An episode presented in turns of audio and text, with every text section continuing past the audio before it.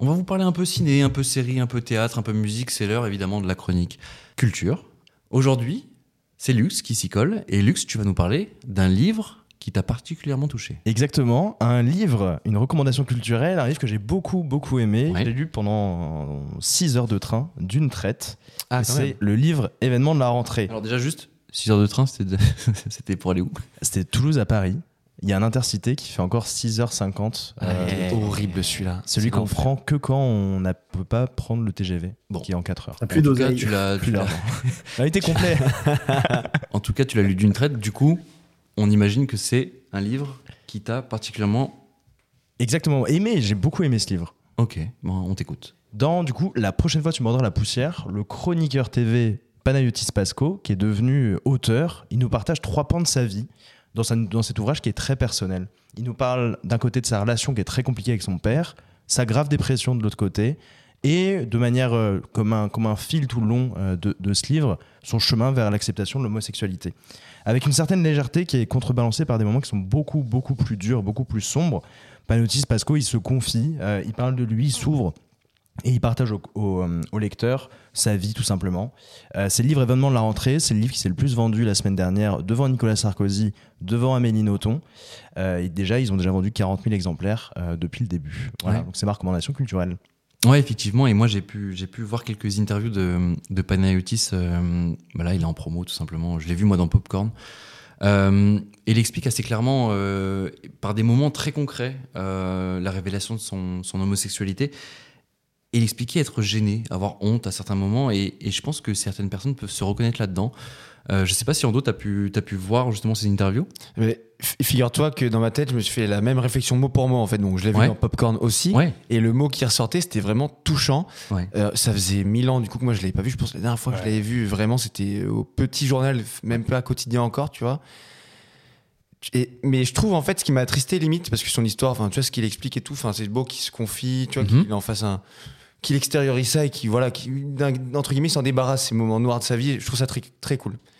Mais ce qui m'a attristé, c'est que je le trouve encore très marqué dans sa manière d'en parler et tout. Et t'as l'impression qu'en fait, euh, ah, il est pas tellement sorti d'affaires, euh, tu vois. Alors, euh, c'est pas forcément ce qui ressort de ses propos, mais j'ai eu de la, parfois de la peine. J'étais vraiment touché moi-même, du coup. Et du coup, ouais, j'ai, genre vraiment, ça m'a, ça m'a marqué le, le décalage entre le Panayotis Mhm. de le petit journal qui était Très vraiment- drôle. Franchement, Ouais. le mot c'était pétillant, tu Ouais, vois. ouais, bien sûr. Très, très jeune, frais, très drôle et tout, impertinent. Mhm. Et là, du coup, ça m'a attristé parce que ouais, je l'ai trouvé un peu triste et j'espère vraiment qu'il, retrouvera le sourire une bonne fois pour toutes très vite. C'est- vrai, il avait l'air euh, marqué. Il avait, oui, comme tu dis, dans une forme de mélancolie. Et euh, je, je- je ne sais pas euh, où il en est en, en ce moment, mais en tout cas, on espère que, que ça va mieux. Ah, bien que, sûr. Justement, il a pu, justement, grâce peut-être à, à- Ouais, avec ouais, ce livre, de- d'avancer, justement, d'extérioriser un petit peu, un petit peu tout ça. Zach, tu as vu toi un petit peu euh, la sortie de ce livre? Ça t'a, ça t'a interpellé? T'en as entendu parler? Moi, j'ai trouvé ça très très cool. J'aime Ouais. bien les j'aime bien les clowns tristes de toute façon, Mhm. mais euh, je pense qu'il y a beaucoup de clowns tristes au final et, et- et beaucoup d'humoristes transforment la, la mélancolie euh, pour en faire quelque chose de, de positif. Mais euh, j'apprécie toujours quand il y a des gens qui ont un, qui, qui ont un impact comme ça et qui, qui fédèrent euh, parce qu'ils ont une communauté euh, bah, pour passer des messages euh, positifs comme cela où on va apprendre à s'accepter. et- Ouais, non, etc. totalement. Donc c'est bien, franchement c'est cool. Donc euh, non pas que ces sketchs étaient dénués d'intérêt parce que c'était quand même pertinent. Mais après je précise un truc, il se peut qu'il soit mal euh, aussi. Enfin je veux dire c'est pas parce qu'il a fait un coming out qu'il va aller mieux. euh, c'est- genre, Mm. Tu parles en tant que psy, relation là, ça?